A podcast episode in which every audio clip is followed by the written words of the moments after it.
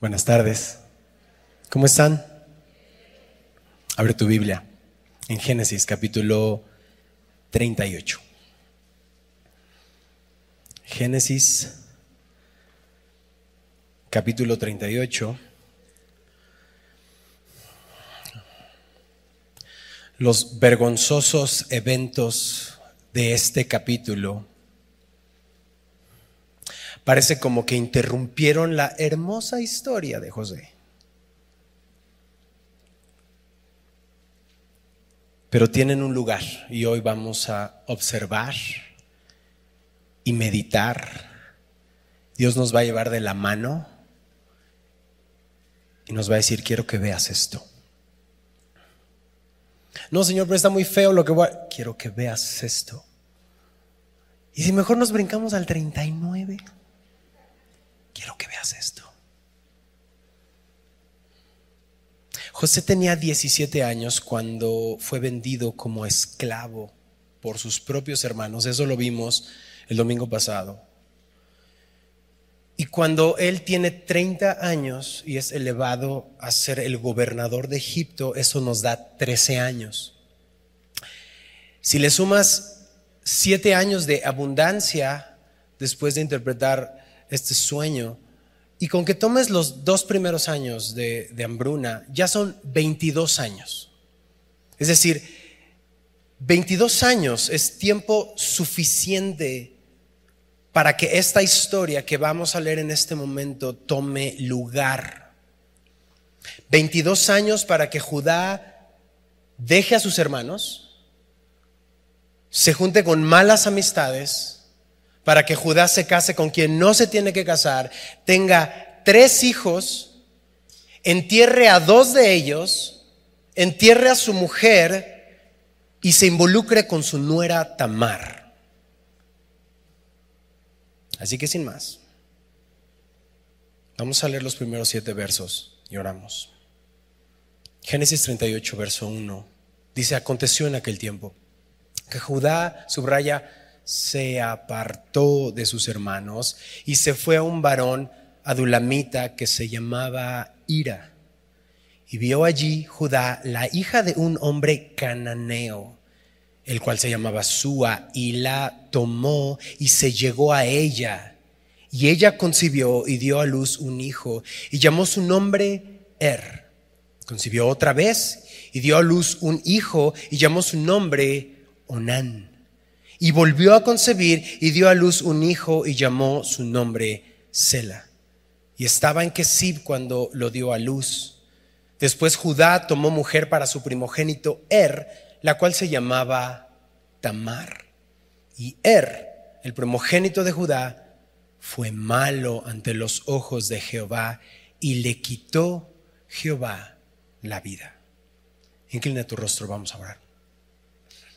Padre, gracias por una oportunidad más de acercarnos a ti por medio de tu santa y bendita palabra. Permítenos recibir tu palabra con fe. Tu palabra es inspirada por ti y es útil para enseñarnos, para redarguirnos, para corregirnos, para instruirnos en justicia. El objetivo es que los hombres y las mujeres de Dios seamos perfeccionados, maduros, dejar de parecernos a nosotros y parecernos más a ti que demos fruto que te glorifique. Estar enteramente preparados para toda buena obra. Así que háblanos, glorifícate. Te lo pedimos en el dulce nombre de nuestro Señor Jesucristo. Y la iglesia dice, amén. La palabra de Dios muestra las cosas como son. Es un espejo. Y si nos hemos visto bien en este espejo, no venimos a leer la Biblia, la Biblia nos viene a leer a nosotros. Y si nos hemos visto bien en ese reflejo, no nos va a gustar lo que vemos. No te tiene que gustar. Esto no es humanismo, esto es evangelio, buenas noticias de salvación. Por eso el mensaje de la cruz no es popular. Que nos muestre tal como somos pecadores y ver a nuestro Dios crucificado, desnudo, ensangrentado, colgado en un madero, pagando nuestro pecado. Es una escena que nunca debería de dejarnos igual. Muchas veces vemos, ve a la cruz, no estamos yendo a la cruz. Si verdaderamente fuéramos a la cruz y viéramos esa escena, otra cosa sería.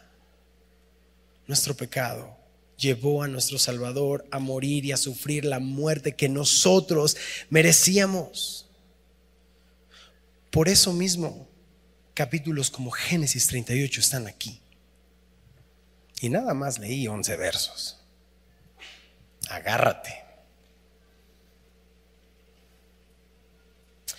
tienen que estar aquí porque la Biblia es una historia unificada de Jesús, del plan de salvación para el mundo. No son historias aisladas que vamos a ver la moraleja de esta historia. Ay, qué bonito que van a inspirar eh, películas.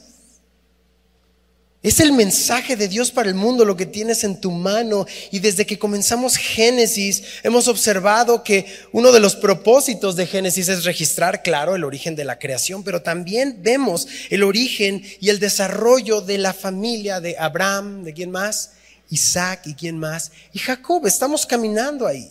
Jacob, quien es el padre de las doce tribus de Israel.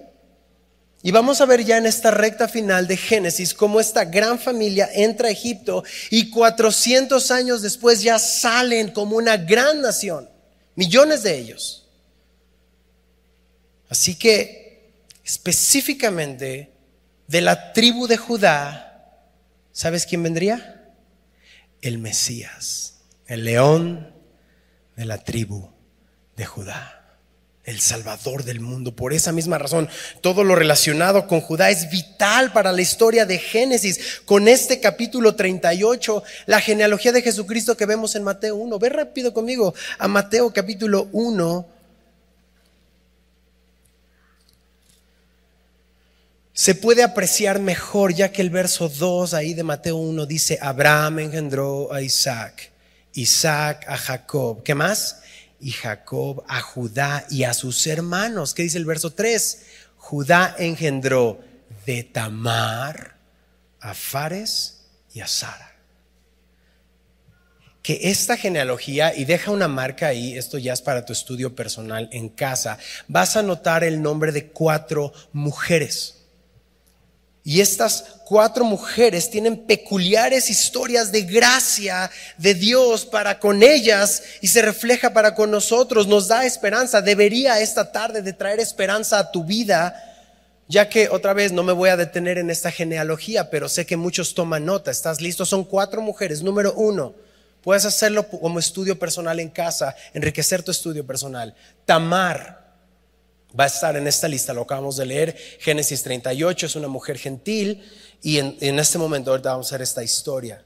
La segunda mujer es Raab, mujer gentil dedicada a la prostitución, a la que Dios salva de ese estilo de vida y del juicio de Dios a Jericó. Eso lo vamos a leer en Josué capítulo 2.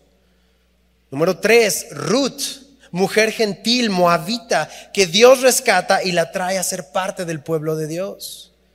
Y número cuatro, la mujer de otro que no era israelita, Urias Eteo. ¿Te acuerdas su nombre?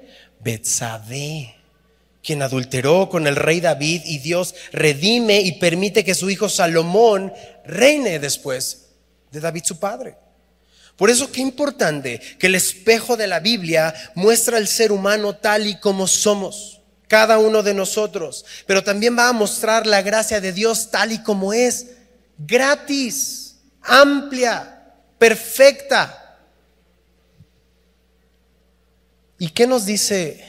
Muchos lo saben de memoria, pero Juan 6, 63, la primera parte, ¿lo sabes de memoria o si no, subraya, lo dice, el Espíritu es el que da vida y la carne no sirve para nada para nada aprovecha. Todo lo que surge de la carne para nada aprovecha. Porque es importante que en este espejo de la Biblia nos permita esta tarde reconocer que estamos en bancarrota espiritual. No lo acabamos de cantar, aunque indigno soy, aunque nada traigo, Señor. Quizá lo cantaste porque suena bonito, pero haz lo tuyo cántalo de tu corazón. Delante de ti, Señor, no traigo nada. Mis mejores justicias son trapos de inmundicia delante de ti. Y saben, no le tengo que echar la culpa a nadie acerca de mi pecado. Porque muchos dicen, no es que me tiraron de chiquito. Por eso soy así.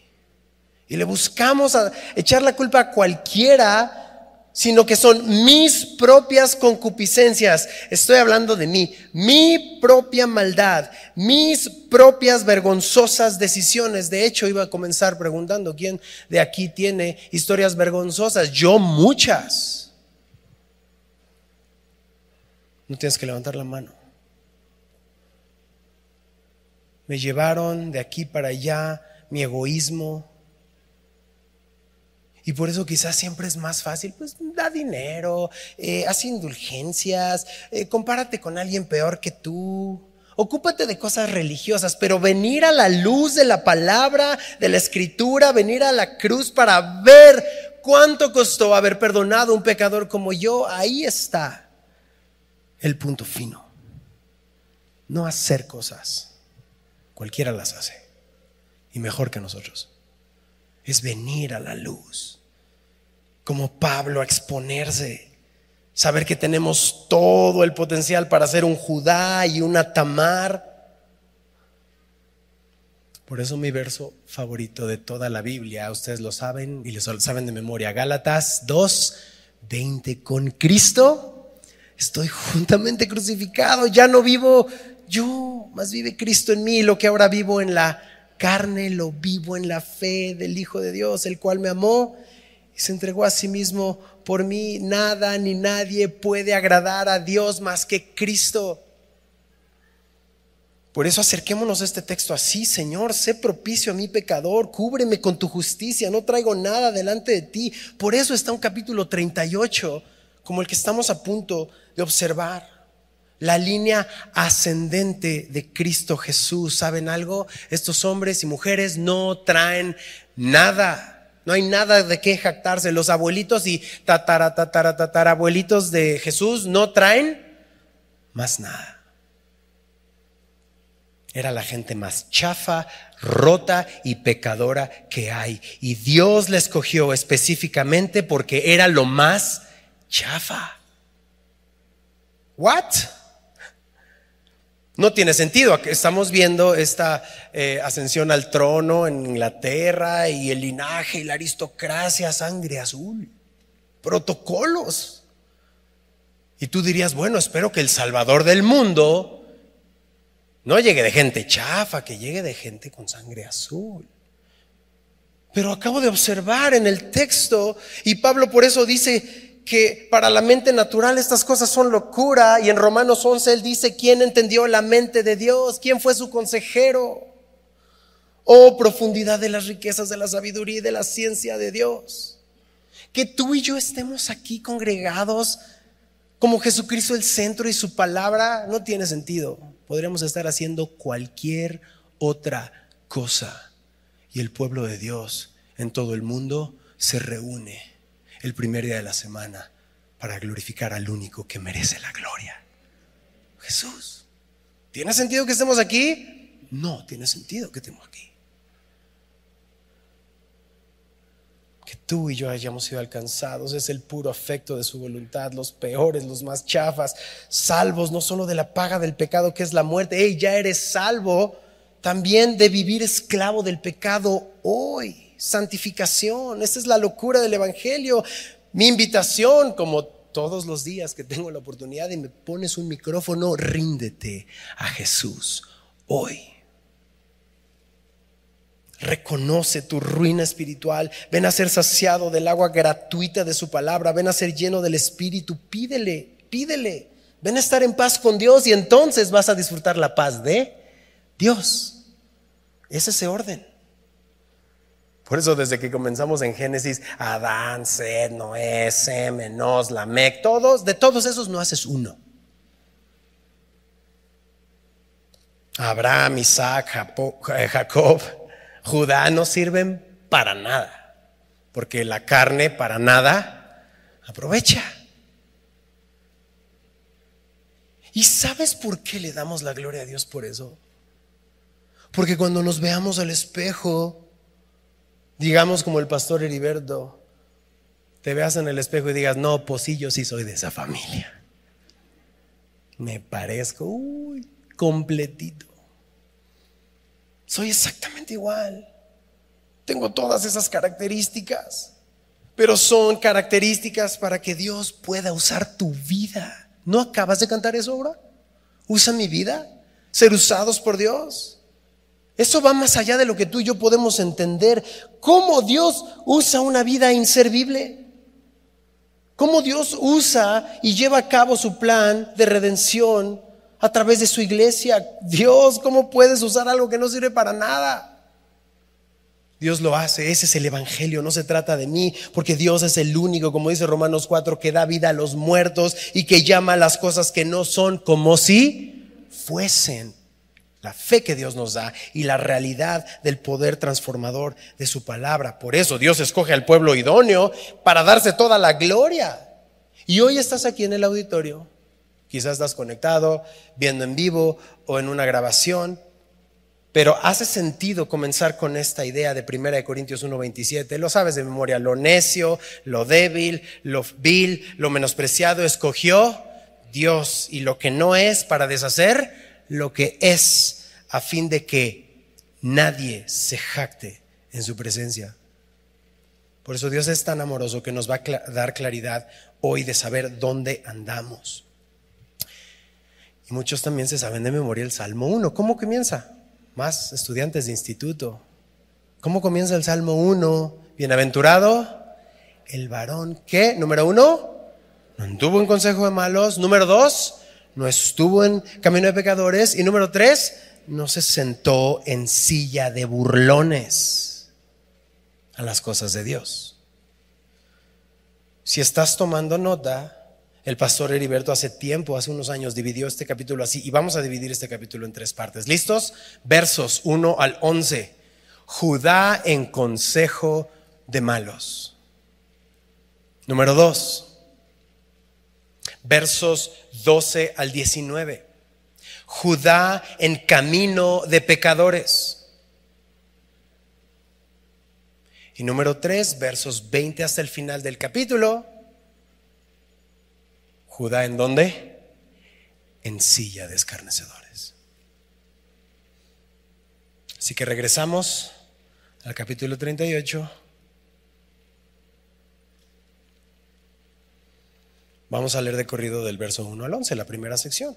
Aconteció en aquel tiempo que Judá se apartó de sus hermanos, se fue un varón adulamita que se llamaba Ira, y vio allí Judá la hija de un hombre cananeo, la cual se llamaba Sua, y la tomó, se llegó a ella, ella concibe y da a luz un hijo, le llama Er, concibe otra vez, le da, otro hijo y llama su nombre Onán, concibe otra vez y da a luz un hijo y llama su nombre Sela, y estaba en Kesib cuando dio, lo dio a luz. Después Judá toma mujer para su primogénito Er, ya creció, la cual se llamaba Tamar, y Er, el primogénito de Judá, fue ante los ojos de Jehová y le quitó Jehová la vida. Entonces Judá dijo a Onán, llégate a la mujer de tu hermano y despósate con ella y levanta descendencia a tu hermano. Y sabiendo Onán que la descendencia no había de ser suya, sucedía que cuando se llegaba a la mujer de su hermano, vertía en tierra por no dar descendencia a su hermano. Y desagradó en los enojos de Jehová lo que hacía y qué hizo. Y también le quitó la vida. Y Judá dijo a Tamar, su nuera, quédate viuda en casa de tu papá hasta que crezca Sela, mi hijo, porque dijo, no sé que muere él también como sus hermanos. Y se fue Tamar, ¿y dónde estuvo? En casa de su padre. Y entonces, ¿qué dice tu bosquejo? Número uno, Judá, ¿en, ¿en dónde? En consejo de malos. ¿Por qué Judá se aparta de sus hermanos? Puede haber muchas razones. Al final él también participó en lo que le pasó a José, lo acabamos de ver el domingo pasado. Sí, claro, intercedió para que no lo mataran, pero fue él quien propuso que lo vendieran. Así que puede ser desilusionado de su familia o de él mismo, como quieras verlo. Aquí Judá comete el primer gran error. ¿Estás listo? Toma nota. No te apartes de tus hermanos para ir al consejo de malos. No lo hagas. ¿Qué es lo que hace? Se va a vivir con un varón adulamita. Se va, no te vayas. Permanece, espera. Acabamos de observar hace unos minutos que a quien Dios puede usar es lo vil y qué más. Y lo menospreciado, bueno, voltea a tu alrededor, aquí estamos, somos la iglesia. Eso es lo que somos. Familia, lo peor que podemos hacer es apartarnos de la comunión. El salmista decía en Salmo 131.1, lo bueno y delicioso habitar los hermanos juntos en armonía. Y muchas veces más que bueno y delicioso es necesario para nuestras vidas ser confrontados con la palabra de Dios, pero también consolados por ella, porque Dios no vino por los justos, sino por los pecadores al arrepentimiento. ¿Y qué es lo que sucede? Ay, vemos un defecto en nuestra congregación y nos dejamos de congregar, como dice Hebreos, como algunos tienen por costumbre. Y lo que Dios quiere hacer es advertirnos esto precisamente. No dejes tu comunión con el cuerpo de Cristo por chafas que seamos. No lo dejes. Porque ¿qué es lo que hacemos? Nos empezamos a asociar, a desarrollar amistades con gente que no teme a Dios. Y lo que pasa es que vemos, parece características de más nobleza, no, son mejores que los de la iglesia. Y sí, probablemente hay cosas que te llaman la atención fuera del pueblo de Dios. Pero según el camino que estamos ahorita viendo de Judá, ese es el primer error. Le pido a Dios que hable a tu corazón hoy porque el camino hacia abajo comienza con el consejo de malos y se va a poner peor. Y sí, hago el paréntesis. Benji, todos somos malos. Sí, exacto. No hay justo ni a un uno. Sí, exacto. Pero aquí él, eh, está hablando el salmista específicamente al consejo que está fuera de la palabra de Dios. Y es aquí en la iglesia donde encuentras el consejo de la palabra de Dios. Tú eres miembro del cuerpo de Cristo para hacer bendición, para servir, para reflejar el amor de Dios. No lo acabamos de ver en toda una serie de verano del amor, que podemos ser la extensión del amor de Cristo. Pero por alguna razón de repente vemos un defecto en la vida de un hermano, de una hermana, del pastor, y ya te quieres apartar de la comunión. Y sabes, si te ha pasado eso, si me ha pasado eso, es porque nos hemos dejado de ver en el espejo de la palabra. Romanos 2.1 dice que quien, quiera que seas tú, tú que juzgas, en lo que juzgas a otro, ¿qué dice el texto? Te condenas a ti mismo, porque tú que juzgas, haces lo mismo. Que Dios nos muestre la viga que está en nuestro ojo esta tarde para ayudar y bendecir, quitarla, ayudar y bendecir al otro.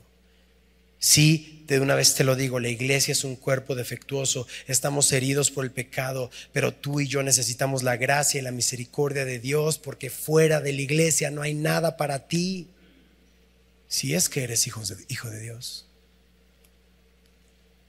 Y Judá, no por sus obras, lo estamos viendo y lo vamos a ver peor, sino la gracia de Dios, Judá es parte de la línea ascendente de Jesús. Así que subraya, Judá se aparta de sus hermanos, se fue a hacerse cuate de una dulamita que se llamaba Ira. No era parte del pueblo, seguramente encontró una afinidad, pero Judá ya no anda en el espíritu, anda en la carne. Y mira por dónde se mete. Comienza por los ojos, verso 2, que dice, y vio allí, cuida cuidemos lo que vemos. Judá, la hija de un hombre cananeo que se llamaba Sua, y la tomó y se llegó a ella. Y ahí está Ira, su amigote, ¿no? Había una influencia. La Biblia registra el nombre de este hombre varias veces en el capítulo. Y ahí está Judá en el consejo de malos.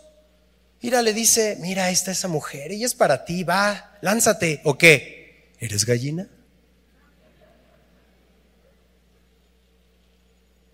Pero Dios ya le había dicho que tienen que ser mujeres de su pueblo, pero no le importa a Ira, le dice, vas.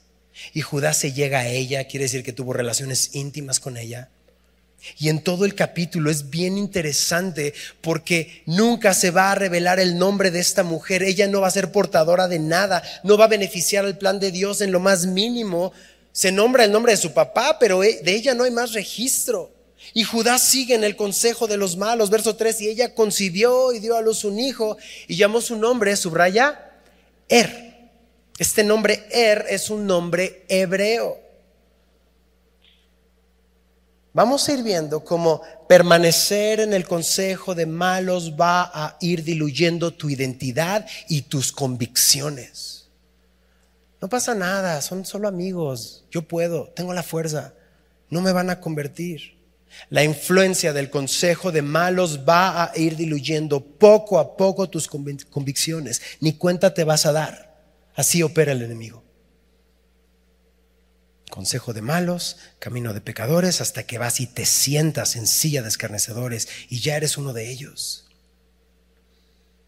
Ya lo hemos visto con Lot, ¿te acuerdas? Ve lo mejor de la tierra, poco a poco se acerca, se va metiendo más y más hasta que ya es parte de estos hombres perversos. La influencia del consejo de malos. Verso 4, concibió otra vez y dio a luz un hijo. ¿Cómo le llamó? Onán. Ahora, ¿Por qué te dije que subrayaras el nombre? Porque Onán ya no es un nombre hebreo, ya es un nombre cananeo. Llegó Judá a donde no tenía que estar, se juntó con los que no tenía que juntarse, se casó con quien no tenía que casarse y llega así bien salsita Judá, bueno, pues ya tuve un hijo con ella, pero voy a conservar mis convicciones, vamos a ir a la iglesia y voy a llevar a la criatura Club Semilla. Nada va a cambiar mis convicciones. Te uniste en yugo desigual, brother. ¿Ves esta botella? Agua pura. Si voy, le pido a uno de los servidores que me ayude con mucho cuidado y saque una gotita del retrete y que la ponga aquí. ¿Te la tomas? Bácala. Toda esta agua pura no purifica esa gota. Esa gota contamina toda esa agua. Porque poco de levadura leuda toda la masa. Así que Judá comienza poquito, poniéndole a su hijo Er Voy a poner versículos en mi, en, mi perfil, en mi casa, los voy a colgar bien bonitos, playeras cristianas, a la camioneta le voy a poner el pescadito. No, bro. Ya tu segundo hijo es Onán. Tus convicciones se comenzaron a diluir. Verso 5. Vuelve a concebir y dio a luz un hijo y llamó su nombre como Sela. Y estaba en Kesib cuando lo dio a luz. Sela, otro nombre totalmente cananeo.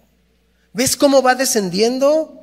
Judá va perdiendo su identidad poco a poco. Y sabes algo, tú y yo necesitamos este equilibrio. Sí, claro, la salvación es por fe, es por gracia. Pero se ve una fe en acción. Hay una respuesta de lo que tú y yo hacemos caminando junto al Señor. No dejes de caminar, no dejes de disipularte, de disipular a otros, de congregarte, de seguir adelante.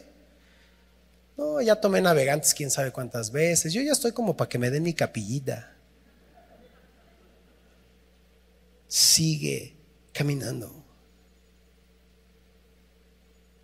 Pasan varios años, ya crece Er, verso 6. Después Judá toma mujer para su primogénito, la cual se llamaba Tamar. Y era el primogénito de Judá, que dice el texto, fue malo ante los ojos de Jehová y le quitó la vida Satanás. No, Jehová.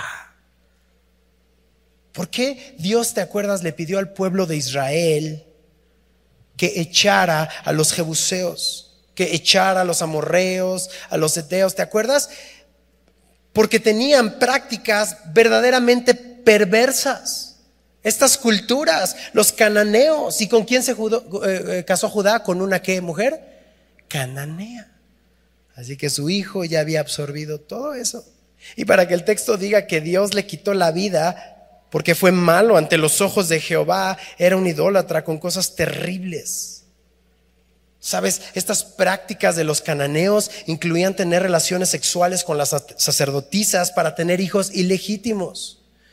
¿Y sabes qué sucedía con estos bebés? Los entregaban a sus dioses para pasarlos vivos por fuego, matar a los bebés.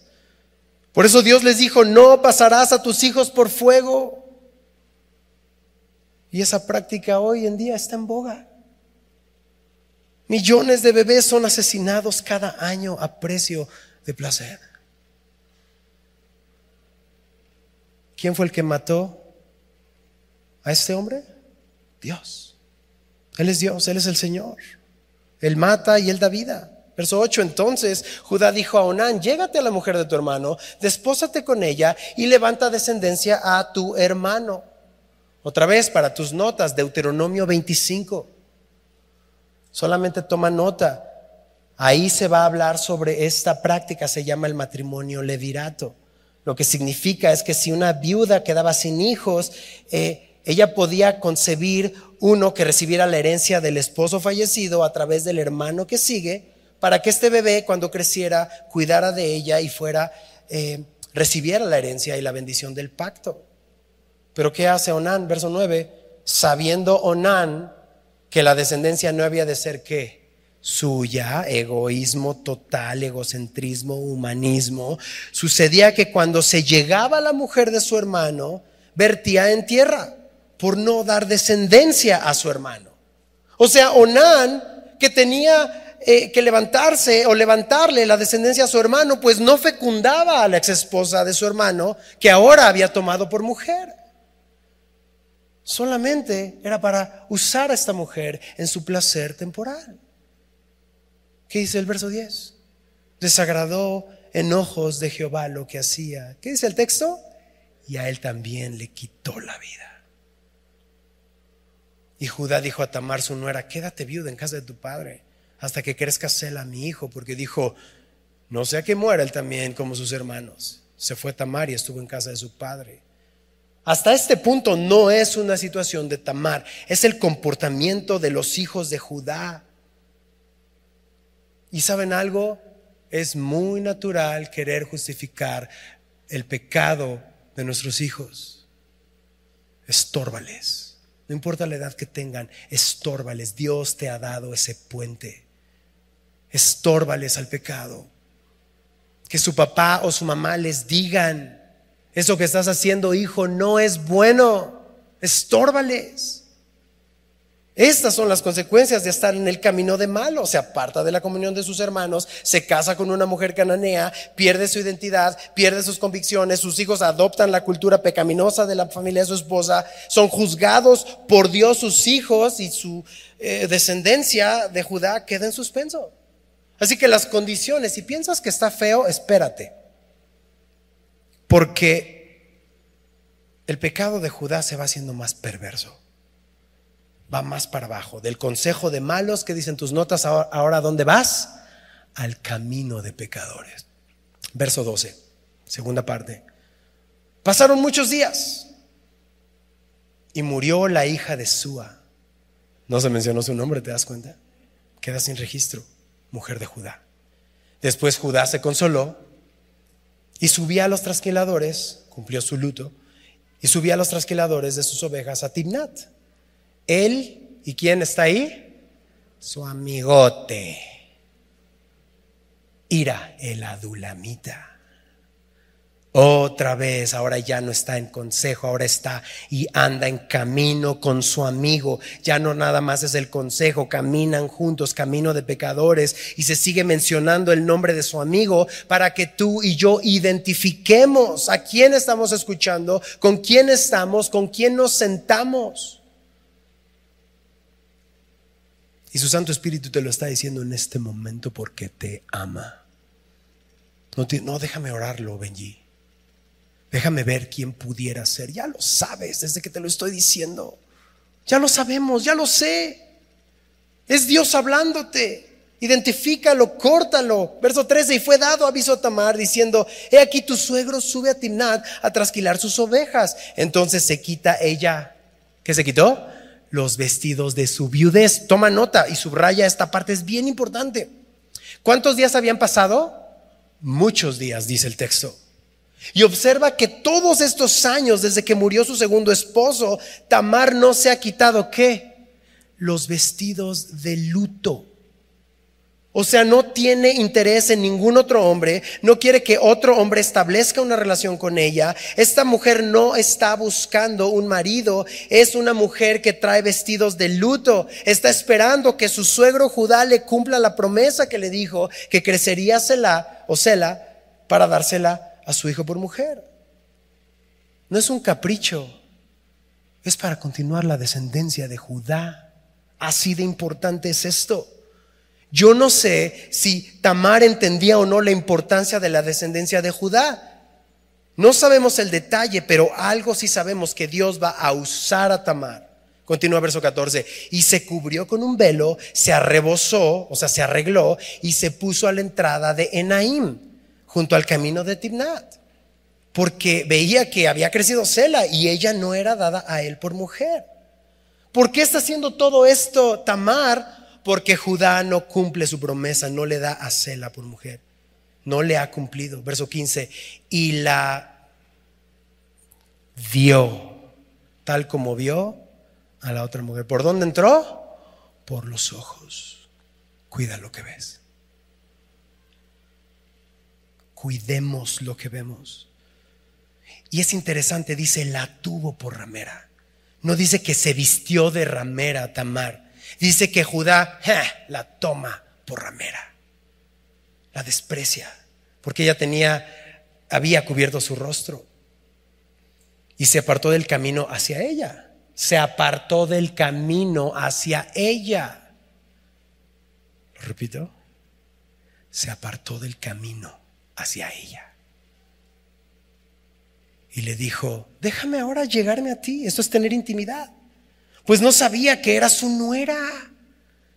Y ella dijo, ¿qué me harás por llegarte a mí? Él respondió, yo te enviaré del ganado un cabrito de las cabras. Y ella dijo, dame una prenda hasta que lo envíes. Entonces Judá dijo, ¿qué, prenda te daré? Y ella respondió, tu INE, tu licencia, tu recibo Telmex, tu iPhone. Literal tu sello, tu cordón y tu báculo que tienes en tu mano. Y él se los dio, no pudo esperar, lleno de su carne. Y se llegó a ella. No sabe a quién se está llegando y ya le dio todas las cosas que lo identificaban. Toma nota de Proverbios 6. Lee en casa con tu familia. Lee tú personalmente hombres y mujeres. Porque Proverbios 6 dice que a causa de la mujer ramera el hombre es reducido a un bocado de pan. Cuando un hombre o mujer se da a la lujuria, pierde hasta su identidad. Le regala la identidad a extraños. Proverbios 6 dice desde el 23 hasta el 26, no codicies su hermosura en tu corazón, que no te prenda con sus ojos, porque a causa de la mujer ramera el hombre es reducido a un bocado de pan. Y aquí está Judá, hombres y todos los que aquí estamos. No le sigas dando de comer a la bestia. Y sabes exactamente a lo que me refiero. Mátala de hambre. No te juntes con ira. No te apartes de la comunión con tus hermanos. Hoy tenemos la palabra, el canon completo, tenemos el Espíritu Santo. Y ahí mismo en Proverbios 6 dice que el mandamiento es lámpara, la enseñanza es luz y camino de vida las reprensiones que te instruyen. Sería mucho más fácil brincarnos al capítulo 39 y allá nos vamos otra vez. Pero no vamos a rehuir de enseñarles todo el consejo de Dios. Y todo es todo. Lo que diga el Señor, lo que sigue, el capítulo que sigue. Necesitamos la luz de la palabra. Porque nos vemos reflejados, hombres que hacen maldad, hombres que solo buscan intimidad para placer temporal, hombres que no pueden contener su lujuria, hombres que están cegados y esclavizados por el pecado. Estamos confundidos por nuestro pecado y aparte por una cultura que no le da gracias a Dios. Se envanece en sus razonamientos, que dice Romanos, y su necio corazón fue entenebrecido. Profesando ser sabios, nos hicimos necios.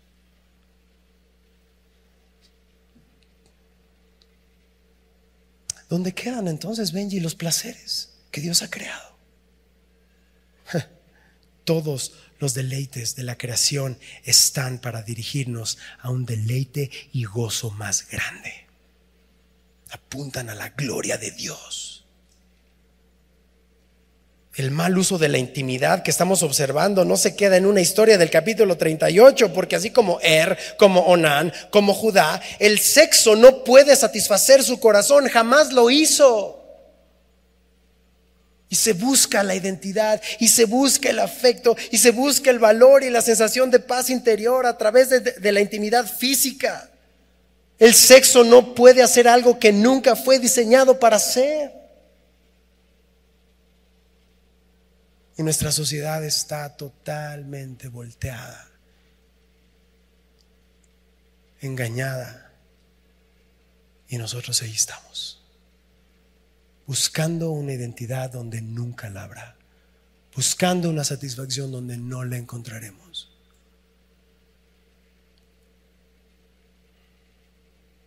Por eso, como lo estamos viendo aquí en estas relaciones que estamos leyendo, la intimidad se distorsiona se transforma en algo hiriente, oscuro y peligroso. Eso es lo que este mundo caído te ofrece. Dios puso eternidad en dónde? En nuestros corazones. Por eso nada nos satisface. Por eso el ojo no se cansa de ver ni el oído de oír y siempre queremos nuevas experiencias que no nos llenan. Esa eternidad es porque no vamos a experimentar el paraíso aquí y ahora. No estamos hechos para este momento y estas historias nos lo demuestran. Podemos acercarnos una y otra vez, no solo a Génesis 38, porque no podemos transformar esta casa de campaña que envejece y se enferma. Y por más que le hagamos ejercicio y por más que le compremos mantequitas y les pongamos mantequitas y por más Haz ejercicio, sí, pero no te afanes. Esta casa de campaña no puede transformarse en el paraíso que tanto anhelamos.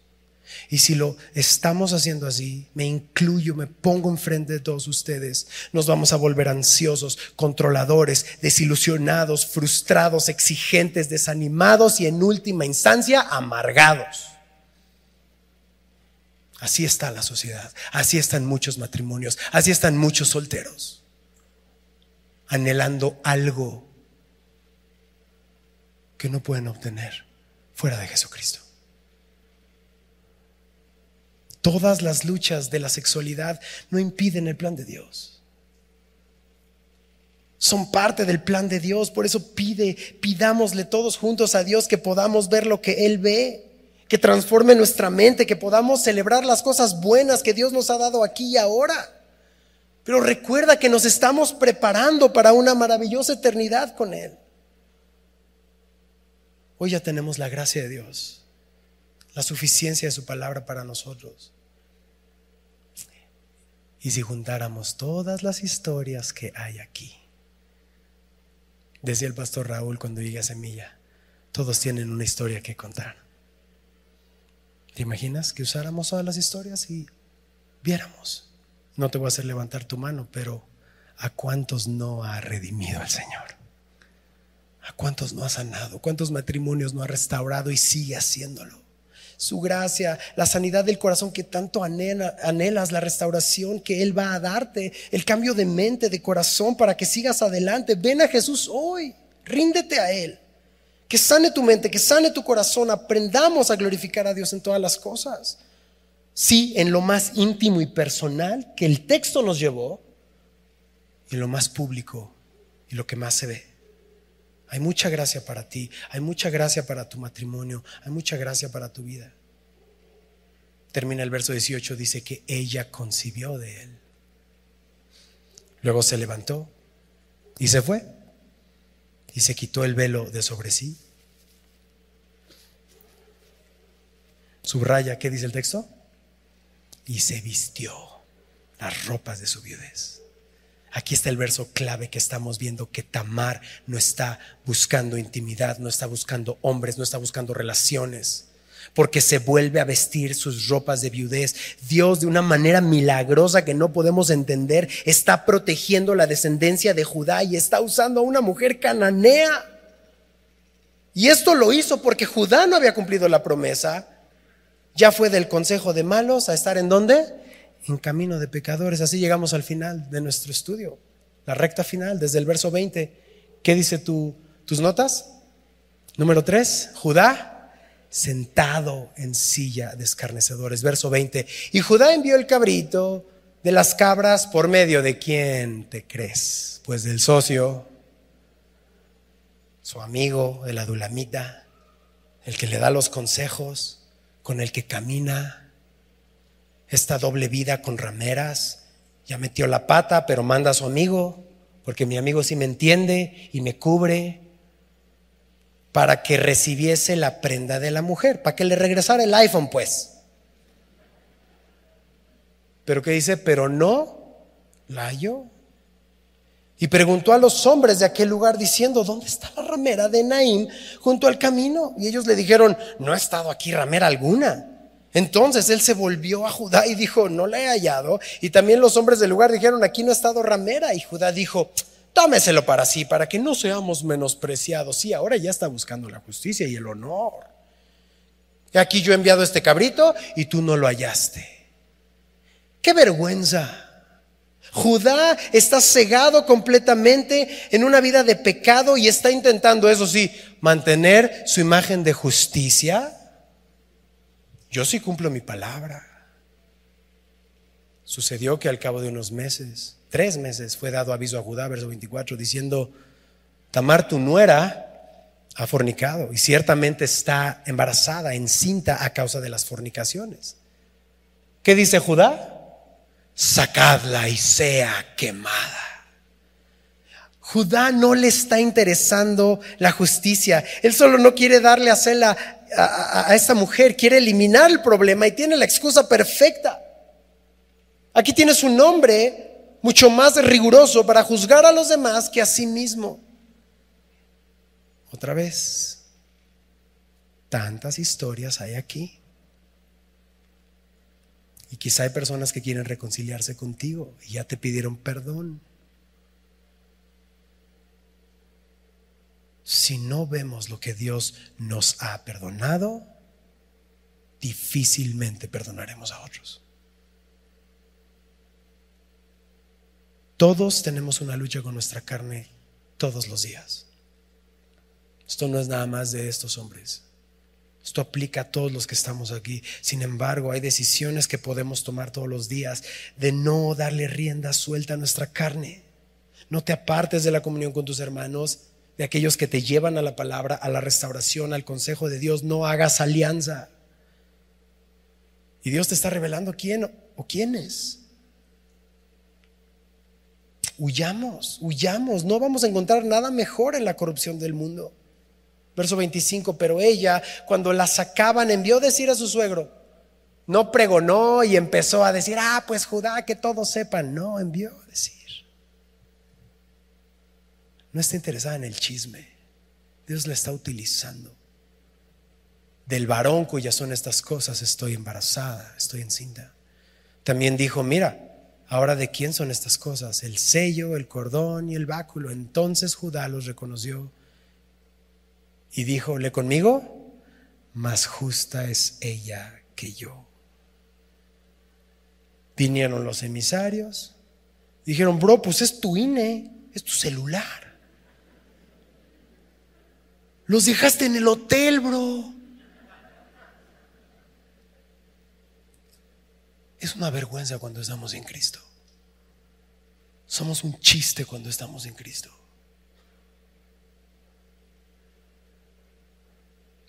El que cree estar firme, mira que no caiga. Está a la vuelta de la esquina. Babilonia nunca está lejos. Por eso necesitamos tanto a Cristo todos los días. Ninguno estamos exentos. Por cuanto no le ha dado a Selah mi hijo. ¿Qué dice el texto? Y nunca más la conoció. Judá ya no la tomó por mujer, ya no se aprovechó. Ella se vuelve a poner de luto. A ella no le interesaba sino la justicia de la promesa de la herencia. Solo Dios puede hacer eso en el corazón de los hombres y mujeres que han usado o han sido usados. Dios puede sanar tu corazón. Y mira la línea de los familiares de Jesús. Aconteció que al tiempo de dar a luz, y aquí había gemelos en su seno. ¿A quién te recuerda? Sucedió cuando daba a luz que sacó la mano el uno y la partera tomó y ató en su, eh, a su mano un hilito de grana, diciendo, este salió primero. Pero volviendo él a meter la mano, y aquí sale su hermano. Así, ¿a quién se parece? Nana, ¿a dónde crees que vas? Viente para atrás. Yo salgo primero. Cualquier parecido con la realidad. Salió su hermano y ella dijo, ¿qué brecha te has abierto? Y llamó su nombre Fares. Fares significa brecha. Esta mujer a la que Judá llama justa fue la que permitió, o Dios a través de ella, que se abriera esta brecha de la promesa y siguiera la descendencia del Mesías a través de Judá, para después a través de la cruz hacernos puente de regreso a Dios. Por más que intentes, no puedes estorbar la obra de Dios en tu vida. Él va a hacer lo que dijo en ti y a través de ti. Él lo, va a hacer. ¿Sí? ¿Qué necesidad para qué tanto problema, verdad?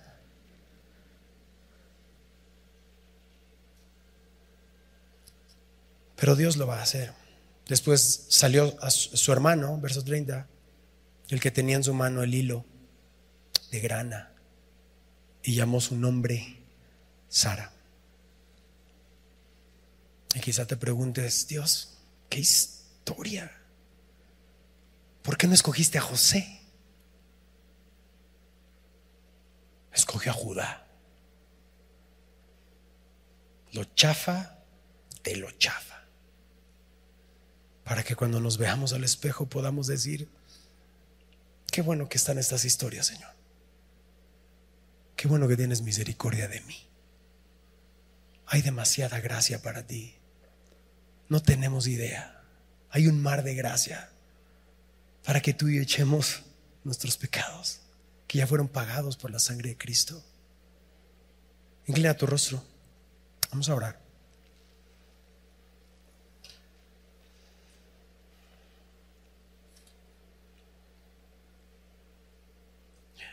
Yo no voy a apelar a tus sentidos ni a tus emociones humanas. Mi oración es que el Espíritu Santo hable directamente a tu espíritu y te convenza genuinamente de pecado.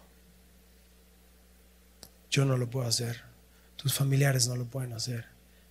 Ese es trabajo del Espíritu Santo yo oro para que hoy haga una obra en ti y en mí. Y si hay algo que Dios te dijo hoy, con tus palabras en tu mente, entrégalo al Señor. Dile al Señor. Extiende tus manos al Señor, porque Él es amplio en perdonar. El mundo no tiene nada que ofrecernos. Y Dios ya te ha dado todo. El Dios de toda gracia. Padre, aquí estamos a una voz. ¿Qué habremos de decirte después de leer esto? Pero el Espíritu intercede por nosotros con gemidos indecibles. Interpreta lo que hay en nuestro corazón. Que hemos sido lastimados y hemos lastimado a otros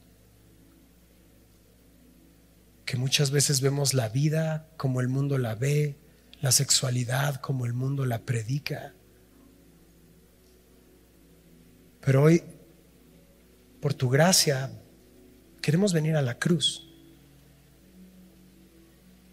y ser abrazados por tu Espíritu. Ser perdonados, confesar, hablar la misma cosa contigo. Con la esperanza que tú puedes darnos un nuevo corazón, un nuevo entendimiento. Gracias Señor. Recibe la gloria y la honra por siempre. En el dulce nombre de nuestro Señor Jesucristo y la iglesia dice, amén.